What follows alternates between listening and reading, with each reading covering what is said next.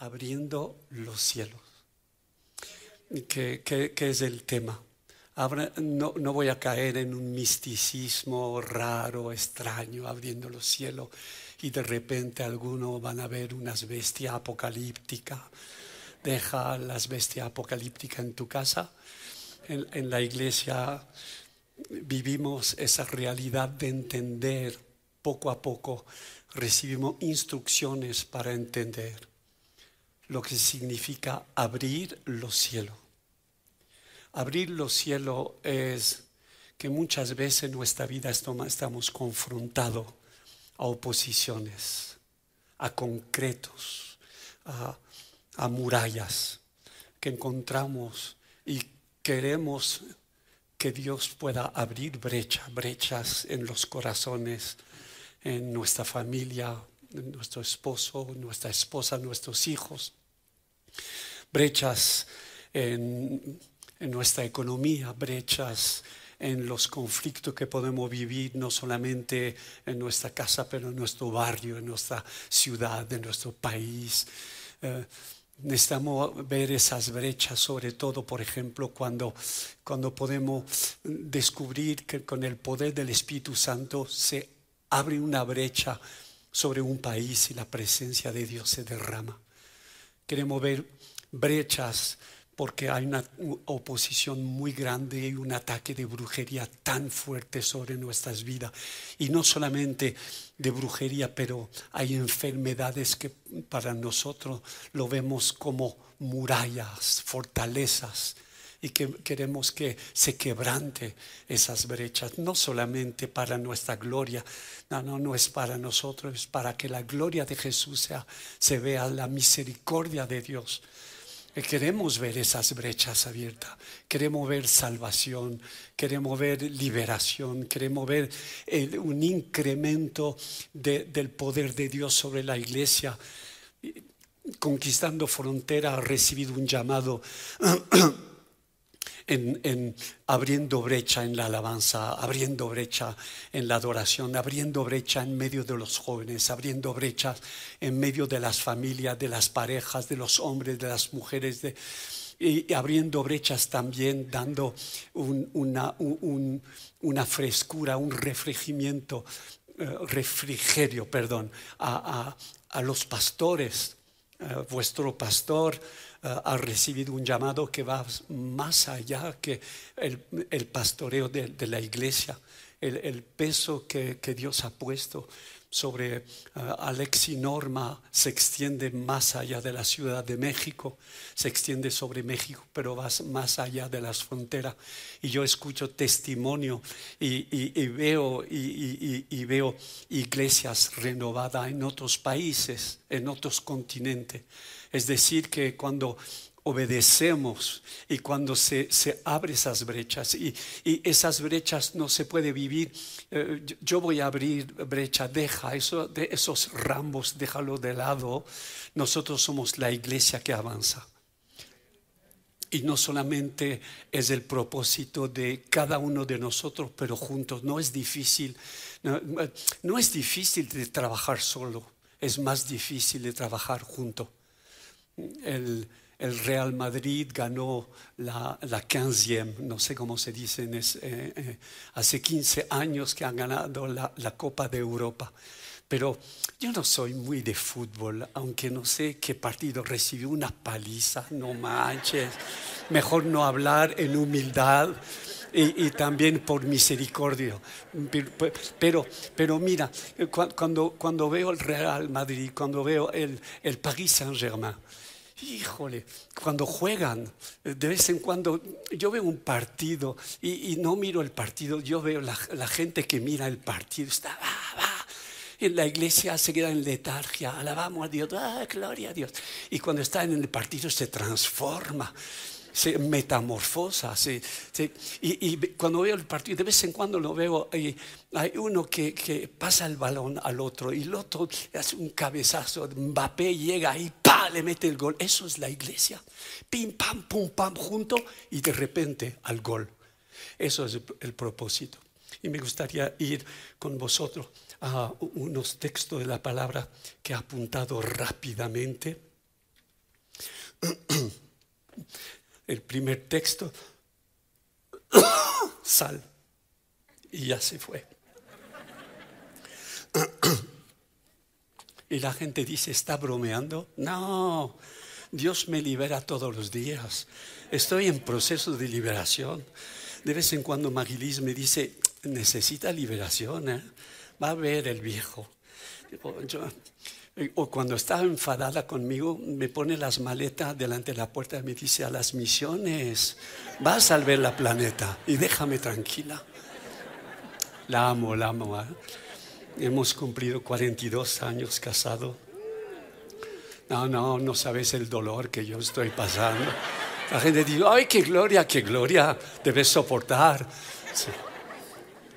Génesis capítulo 38, una historia increíble.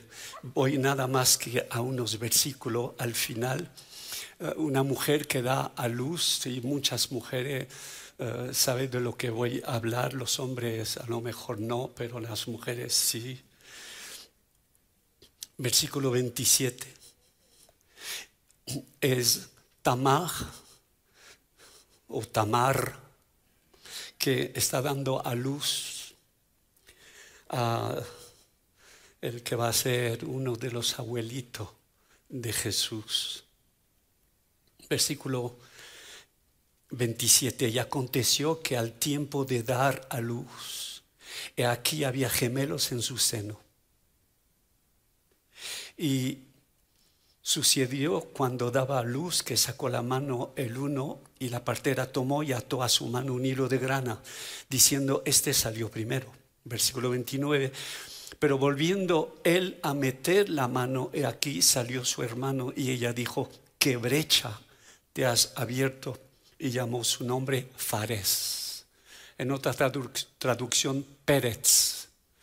Y, y para que se entiendan bien, eh, yo me llamo Fernández, el pastor se llama Escobedo, pero hay personas que se llama Pérez. ¿Alguien que se llama Pérez aquí? Apellido Pérez. Hola Pérez. Hola Fares. Brecha. Abrir los cielos es provocar brechas para poder recibir y entrar en la dimensión de la vida, la dimensión del llamado, la dimensión de la vocación. La pregunta es, ¿cómo hacer brechas? ¿Cómo abrir los cielos? y soy bastante provocativo. Y no quiero tampoco jugar al juego que nosotros tenemos poder para hacer, hacer algo.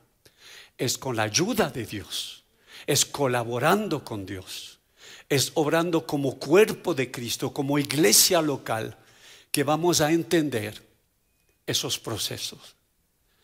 Así que el primer texto se encuentra en eh, apuntado en Juan capítulo 1, Juan capítulo 1, versículo 51. Y le dijo, es Jesús que está hablando. De cierto, de cierto os digo, de aquí en adelante veréis el cielo abierto y a los ángeles de Dios que suben y descienden sobre el Hijo del Hombre.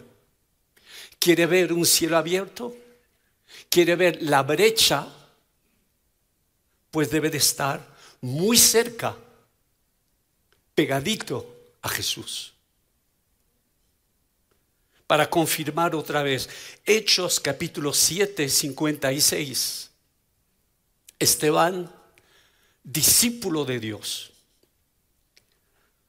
en su último sermón, que provocó gloria y ira de los fariseos.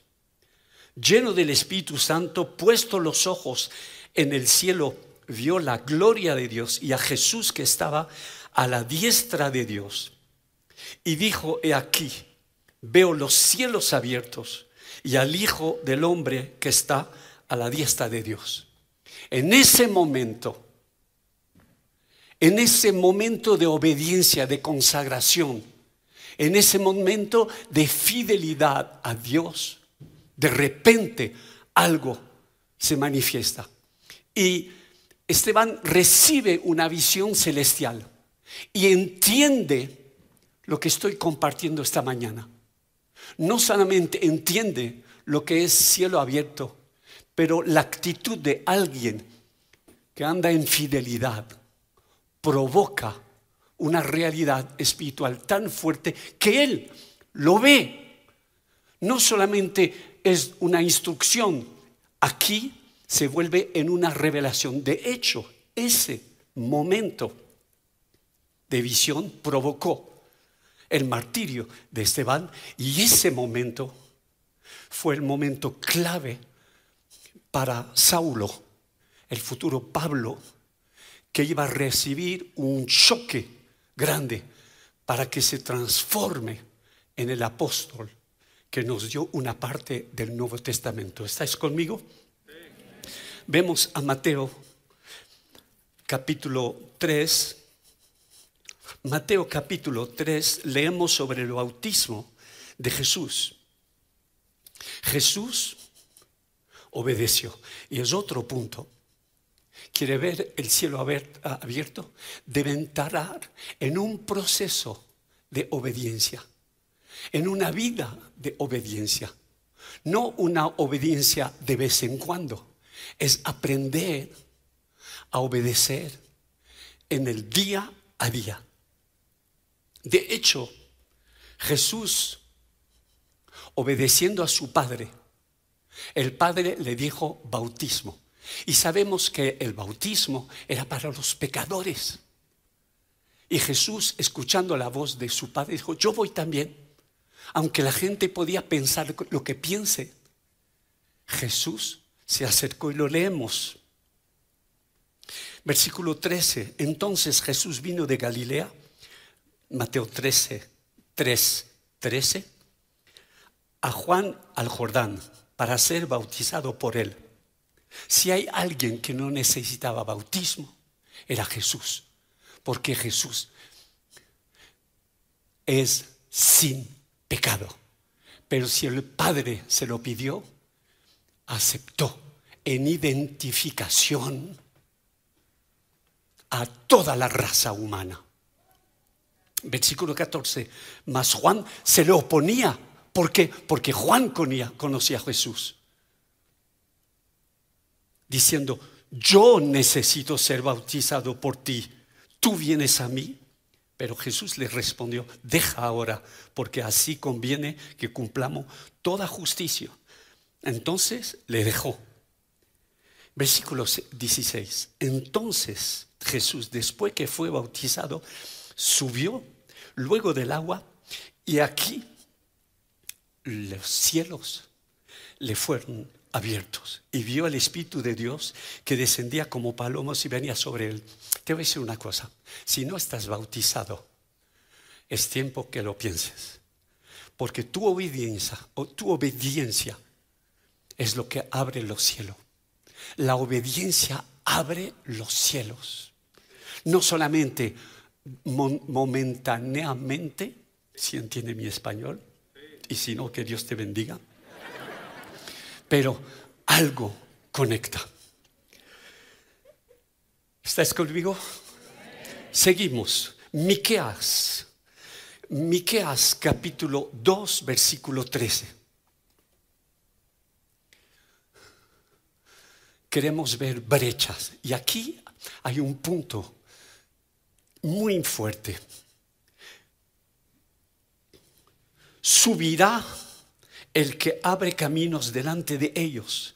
Abrirán camino y pasarán la puerta y saldrán por ella. Y su rey pasará delante de ellos y a la cabeza de ellos Jehová. Brecha se abre cuando tú sabes seguir tu liderazgo. Cuando ellos pasan delante, no cuando ellos te dicen hazlo y se quedan tranquilos en casa. Cuando hay ellos, abren camino. De hecho, Jesús abrió camino y durante toda, toda una temporada los discípulos lo veían. Los apóstoles seguían. Jesús sanaba, Jesús liberaba, Jesús hacía un llamado y la gente se salvaba. Jesús era el modelo, él el primero, el rey Jehová que pasaba en, el primero en la brecha. Y el equipo seguía, mal, pero seguían. De vez en cuando debemos entender que no podemos hacerlo solo y necesitamos modelos. Nuestro liderazgo necesita entender, son modelos de Cristo. Y tiene una responsabilidad muy grande en carácter, en actitud, de presentar a Cristo para que ellos puedan crecer y que se vuelvan un día en la realidad de un liderazgo. El que, el que inicia, el que abre brecha, puede recibir el primer balazo y la primera flecha. Seguimos. Segunda de Crónicas, capítulo 20. Un texto que seguramente muchos habéis meditado aquí. Segunda de Crónicas, capítulo 20. Vemos una oposición tan fuerte contra Israel. Y lo leemos en los primeros versículos. Pasada estas cosas, aconteció que los hijos de Moab y de Amón, y con ello otros de los amonitas, vinieron contra Josafat a la guerra. Versículo 2. Josafat recibió el informe, el informe. Contra ti viene una gran multitud del otro lado del mar. Reacción normal. Son humanos. Versículo 3. Entonces él tuvo temor. Como de vez en cuando, lleno del Espíritu Santo, manifestando los dones espiritual, años sirviendo a Dios. De vez en cuando escuchamos noticias, escuchamos cáncer, pues nos da un shock. Él tuvo temor, pero no se quedó ahí. Josafat humilló su rostro para consultar a Jehová e hizo pregonar ayuno a todo Judá para que se abre brecha cuando se encuentra una muralla, una fortaleza tan enorme, no, no una muralla de, no, no, no, no, una, muralla de concretos. A ese momento podemos tambalear, es normal de tambalear. No somos tontos para imaginar que somos... No, no, no, no, somos humanos pero de repente reaccionamos y entendemos. Ayuno, arrepentimiento. Preparamos nuestro corazón y se reunieron buscando a Dios. El ayuno no es una técnica, no es algo de mágico.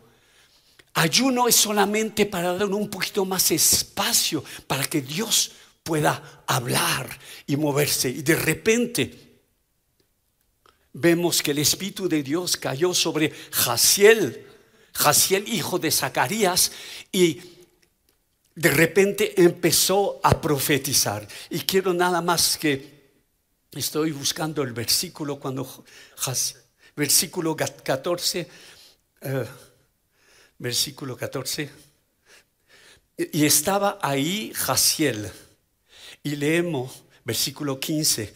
Oíd, Judá, todos vuestros moradores de Jerusalén, y tú, rey Josafat. Así os dice Jehová, no temáis ni os amedrentéis delante de esta multitud tan grande, porque no es vuestra la guerra, sino de Dios. El mensaje es ese. Escucha bien. Ante que la brecha se haga, debes de escuchar eso de la parte de Dios. Dios tiene el control. Sí, pero hay cáncer. Dios tiene el control. Sí, pero hay pues Dios tiene el control. El conflicto, Dios tiene el control. Hay malas noticias, Dios tiene el control, pero las cosas no cambian. Dios tiene el control. Y si tiene tu Biblia, subraya esa parte. Dios tiene el... No es tu batalla, es la, la batalla de Dios. Y con esas fuerzas, ¿la fuerza de qué? La fuerza solamente de la palabra de Dios. En fe tomaron, en fe decidieron levantarse, en fe se levantaron y ¿sabe lo que organizaron? Un tiempo de alabanza no recibieron bomba atómica, no recibieron nuevas armas, solamente el poder de la alabanza. Era ese momento de decir amén. Es muy tarde, era justo antes. Alabanza, adoración. Y conquistando ha recibido una gracia, una visitación cuando veo esos jóvenes, cuando veo esa generación que se levanta para instruir la alabanza, nos prepara a estar en, frente de la gloria de Dios. Amén. Seguimos, ya no sé a dónde voy, pero voy. Isaías 5, porque el pianista va a llegar y me, voy a, me va a parar. Isaías 58. Isaías 58 en el contexto del, verdadero ayuno. Hay veces que podemos ayunar, pero Dios pide, mucho más del ayuno. Quiere algo del corazón, una actitud de misericordia, una actitud de amor. Es muy fácil de cantar, regresar a casa y tener una mala actitud. Lo que se hace aquí es prepara nuestro corazón para amar más, perdonar más. Isaías 58, versículo 6. No es más bien el, el ayuno que yo escogí desatar las ligaduras de impiedad, soltar las cargas de opresión, dejar ir libres a los quebrantados y que rompáis todo yugo. No es que partas tu pan con el hambriento y a los pobres errantes albergues en casa, que cuando veas el desnudo lo cubras y no te escondas de tu hermano, entonces, escucha bien, entonces nacerá tu luz como el alba y tu salvación se dejará ver pronto e irá tu justicia delante de ti, la gloria de Jehová será tu retaguardia. Escucha bien, ¿sabes que, que los actos, los hechos de misericordia, cuidar a los pobres, ahora ya no sabemos quién es pobre. Yo he visto pobres delante de una esta iglesia y desde la iglesia venía en Mercedes-Benz. Oh. He visto pobres que no eran pobres. Y he visto ciertas personas que eran pobres y tenían una dignidad para no revelar que en sus casas ni tenía para comer. No es fácil. Hemos alojado pobres y se fueron el día siguiente con, con nuestra cartera. Digo, pues gloria a Dios. Por lo menos hay alguien de bendecido. No es fácil, pero es nuestra responsabilidad. En África, hemos construido en unas, en unas cárceles aulas para que los prisioneros tengan de comer. Esos prisioneros ni tenían calzoncillo, estaban desnudos. En África estuve con pastores que vivían con, por mes, por mes, con 7.5 dólares y necesitaba para los encuentros nada más que un poco de petróleo para tener un poquito de luz. He visto pobreza, porque existe una pobreza. Toda comunidad y toda iglesia debe de pensar que hay una responsabilidad, que aquí en México hay gente que se mueren de hambre. ¿Estáis conmigo? Ya no sé lo que quería decir pianista, ven, ayúdame. Ya, ya se fue el pianista, dijo, ya, ya me voy.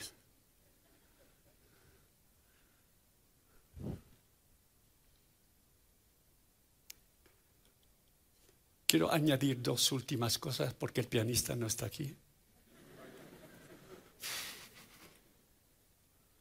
O el violonista, ven.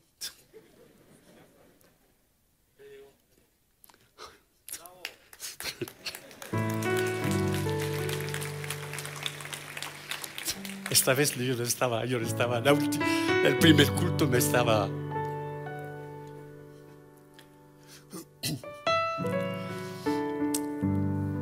esos textos no, no, no lo he preparado. Me encantó lo que compartiste. te voy a piratear lo que compartiste. Que al momento del sacrificio de Jesús, al momento de la visitación de Dios, se pueden levantar, por favor. De repente, a ese momento, él se rajó el velo y algunos deben de entender lo que el velo no era un velo de, gas muy sencillo, era un velo de triple espeso. De repente, de arriba abajo se abrió. El sacrificio de Jesús abre brechas. Es increíble, es el milagro de Dios. Pero quiero añadir, ay, no sé cómo decirlo, en una cultura muy evangélica, ¿Te acuerdas de María, la, madre de Jesús? Recibió una palabra profética terrible. Una espada.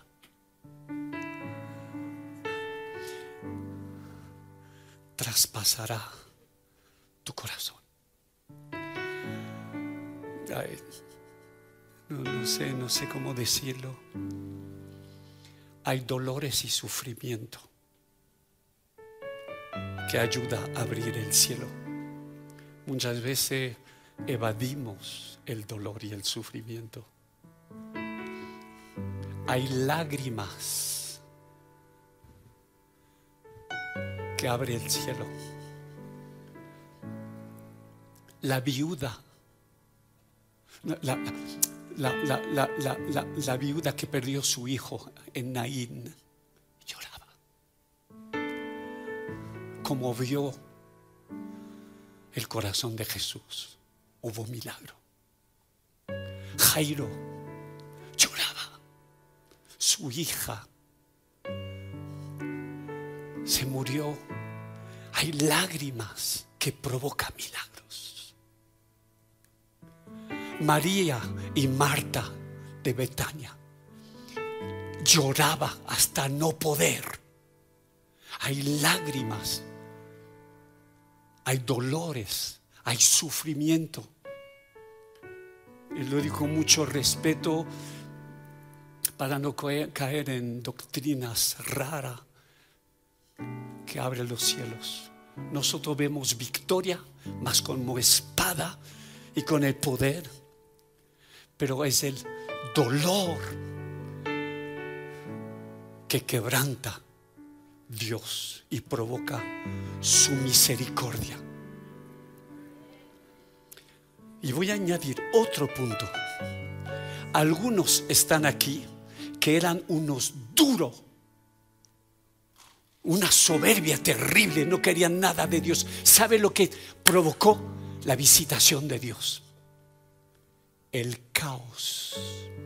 Algunos están aquí a causa de un caos interior que la intercesión de muchos provocó para que de repente se quebrante y se abre una brecha para que Dios pueda visitarte.